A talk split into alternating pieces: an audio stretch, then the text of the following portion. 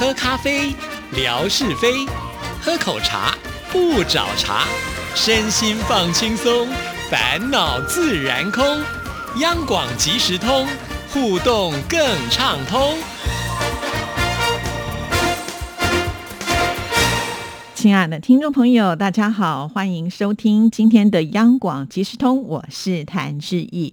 在今天的节目里呢，要来回复听众朋友的信件啊。在回复信件之前呢，呃，志毅呢要来说一说最近收到了一封寄给沙姐的信啊。这封信件呢，一开始我收到的时候还以为它只是一张明信片啊。当志毅呢把它贴在微博上的时候，就有听众朋友在下面留言说：“其实这不是哦，你沿着这个边边呢有虚线的地方撕开来，其实它是一封信的啊。不过呢，因为这信件不是寄给志。”意的，我也不方便呢，再看里面的内容是什么。但是呢，从这个信件的外观来看的话呢，很特别啊，因为呢，它上面有写到有关于重庆市，而且我看邮戳呢也是从重庆寄出来的。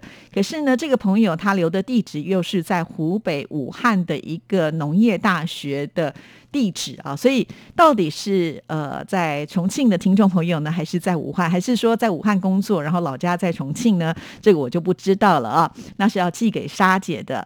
那比较特别的是，这封信呢，可以看得出来，这位听众朋友应该是失联很久，但是心心念念的沙姐，所以呢就写了一封信寄到了旧中广的地址啊。不过很可爱，这位听众朋友的地址呢完全写错了啊，而且台北市仁爱东路二段，就只有这样子。而已哦，也没有写呃几号。那在这边我要跟听众朋友说啊，仁爱路其实并没有分东西路啊，不像忠孝东路还有忠孝西路，仁爱路呢就只有仁爱路一段、两段、三段。那这边写的是两段，那事实上呢，就中广的地址呢是在三段啊。不过呢，这封信因为它上面署名是写中国广播公司，因此呢，这封信就辗转的又寄到了松江路上去啊。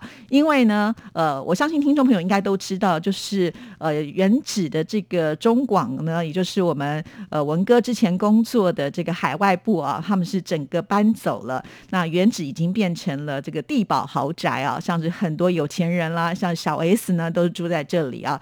这里呢已经变成了豪宅。那呃原本的中国广播公司呢就搬到了松江路去啊。其实松江路距离我们呃央广大直是蛮接近的哈。啊搬到那边去，所以这封信件呢就。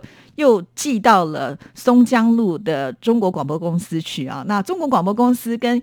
呃，中央广播电台常常很多人都会搞错，事实上呢是完全不一样的啊。那中国广播公司呢，呃，我们称为中广，那呃中央广播电台我们称为央广哈。所以曾经听说呢，我们有这个主持人约来宾跟他讲说，呃，我们是中央广播电台，结果呢时间到了，这个来宾没有出现呢，却是出现在了中国广播公司啊，有这样子的一种有趣的现象出现，就是因为名字蛮接近的，所以有些人会弄错啊。那寄到了松江路的。的呃，中国广播公司呢，他们可能也发现了，这应该不是呃他们的信件，所以呢，又辗转的寄到了我们中央广播电台来啊。所以在台湾的这个邮政呢，我觉得真的是蛮厉害的哈，就是呃。明明地址写错了，但是只写了公司的名号啊，可以收得到。可是这个公司搬家了，还是可以收得到。那这个搬家之后呢，其实不是要寄给这个公司，是要另外一个公司，我们还是能够收到哈。所以呃，这些呃邮政系统可以说是非常的了不起。所以在这张呃明信片上呢，就贴满了很多的标签哈。第一个呢，就是请退到什么台北市松江路的几号几号，然后呢又说请退到中央。电台啊，就是台北市中山区北安路五十五号，所以真的是透过这个辗转呢，寄到了我们的手上。那可是莎姐已经离职，而且人在美国啊。那当我们同事收到这封信的时候呢，也不知道该怎么处理啊，所以最后他可能就放在我的桌上吧，想说我有跟听众朋友在做互动哈。那我看到了这封信之后呢，就当下把他拍着照片，然后透过微信呢传给了沙姐啊。那沙姐呢也很可爱，都说哇，还有听众朋友记得我写信给我啊，那可不可以请吴瑞文呢就在节目当中帮我回信好了？好，可是呢，连续两个礼拜文哥都没有出现哈。那我想还是先把这封信呢跟大家来聊一聊。不过就是刚才志毅所说的啊，那因为里面的内容呢，志毅就比较不方便呢去把它拆开来。但是呢，从这封信我们可以看得出来，这位朋友应该是还蛮具诗意的啊。我看到的内容呢，有些都是诗句啊。呃，那这封信呢，我也会再转寄给美国的沙姐哈。那因为毕竟呢，我想这是听众。朋友一个心意啊，虽然呢辗转花了这么多的时间，但是呢，我觉得呃，只要是有心人，终究呢会成就这一件事情哈，所以我会把它再转寄给沙姐，让沙姐看得清楚一点呢。因为当时呢，我拍照片给沙姐的时候，也把那个便条签一起贴在旁边，他说啊，那是什么东西啊？呃，没有看得很仔细啊，那。我想呢，要看的仔细，就是寄到他的手边去吧。好，那沙姐收到这封信，应该会非常非常的感动啊！真的，沙姐都退休多少年，我自己都数不清了啊！退休了这么久，那这位听众朋友可能也是呢，很长的时间没有联络了，所以连地址都没有办法写得很清楚。可是呢，呃，还是可以连起这一段的广播情缘，那就是非常了不起的一件事情啊！想到沙姐都有信可是我最近的信变得好少，就觉得呃，好难过。好啦，再一次呼吁所有的听众朋友，要支持央广即时通或者是阳光旅鱼谈，真的要写信给我们了哈。之一的 email 信箱是 r t i t a n t a n 小老鼠 gmail.com g m a。i l 点 c o m，或者呢，你可以透过微博的私讯写信给志毅都可以啊。如果你不想长篇大论，当然也可以在志毅的微博的留言下面写也是可以啊。那只是我不知道呢，那个留言处是不是有这个字数的限制了哈？那你就透过私讯会更方便一些些哈。这是题外话了哈。希望望呢，听众朋友一定要多多的支持我们的节目。好，那在回信之前呢，我们先把时间交给景。斌先生，来听听今天的生活美学之万事万物的由来。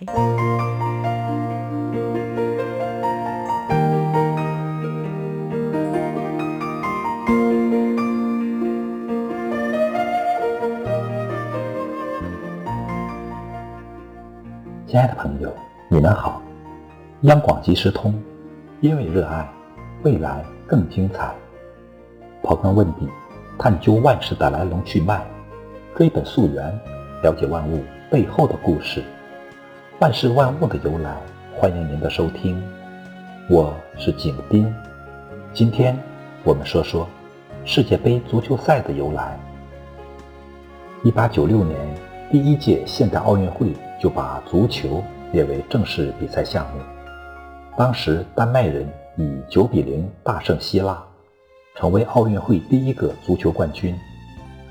但是，奥运会足球赛在其发展过程中出现了职业选手和业余选手之分，而奥运会比赛在当时只允许业余选手参加，因而不少已经有了职业足球俱乐部的国家，在选派奥运会国家队时，不能派出自己的最强阵容，因而也就不能如实反映出这些国家足球运动的水平。一九二八年奥运会，西班牙、奥地利等国拒绝参加，而有的国家则把职业运动员当作业余运动员报名参赛，这样也损害了其他国家的利益。因此，创办一个新的世界性足球比赛的问题迫在眉睫。当然，这个新的比赛必须消除职业与业余之分，各国可派出最强的选手。决定谁是真正的世界足球冠军。一九二八年的奥运会结束后，国际足联召开代表会议，并通过决议，首届比赛自一九三零年开始，世界足球锦标赛设金杯一座，用一千八百克纯金铸造，杯高一百三十厘米，形状为胜利女神双手托起金杯，因此也叫。女神杯。一九五六年，国际足联在卢森堡召开代表会议，决定把锦标赛的名称改为雷米特杯赛。这也是为了表彰前国际足联主席法国人雷米特。他在一九二一年至一九五四年担任国际足联主席达三十三年之久，并且是这一大赛的发起者和组织者。后来，又有人建议把这两个名称连起来，称为世界足球锦标赛雷米特杯。最后，在赫尔辛基的代表会议上，又一次改名为世界足球冠军赛雷米特杯，简称为世界杯。亲爱的朋友，万事万物的由来，感谢您的收听，关注支持谭志毅，你的笑容更灿烂，你的心情更美丽。再见。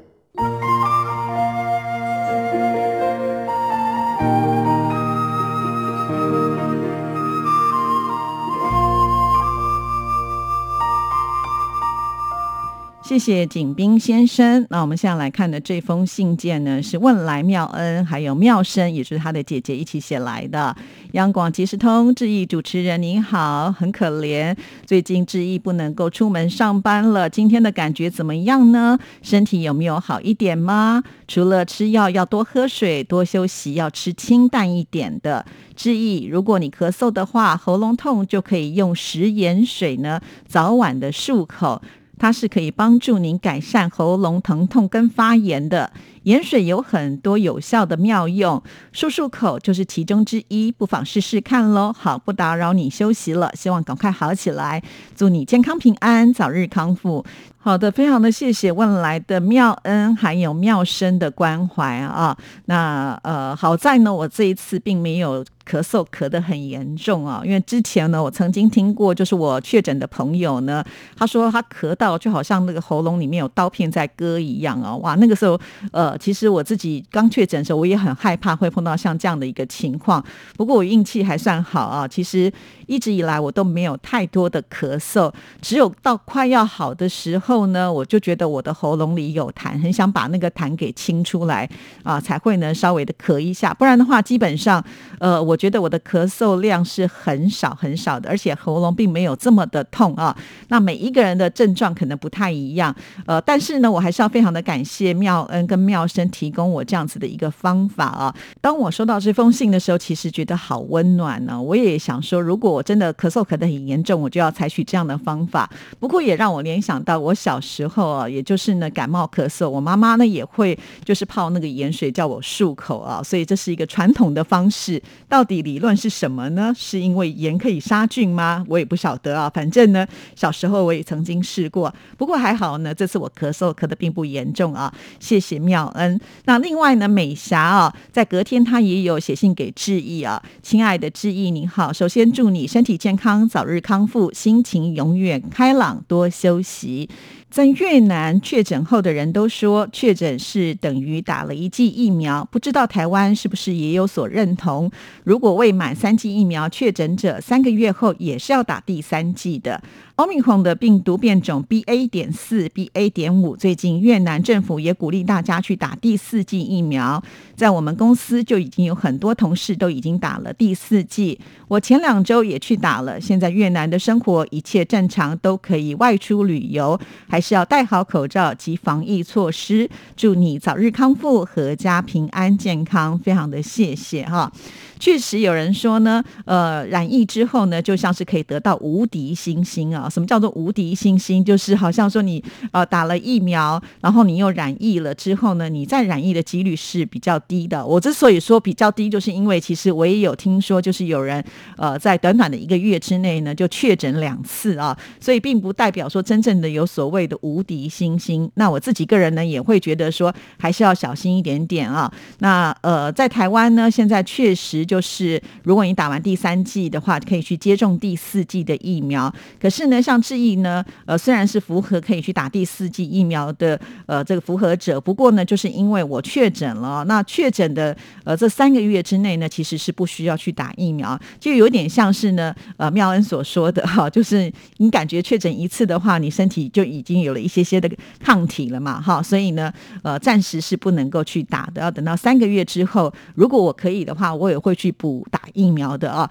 毕竟呢，就像美霞说的，现在有变种的病毒，大家还是要小心一点，能不生病就最好不要生病啊。所以志毅呢，在这里要祝福所有的听众朋友平安健康。再一次的谢谢所有关心志毅身体的朋友们，呃，你们的好意我都收到了。那我们今天的节目就聊到这里，祝福大家，下次见，拜拜。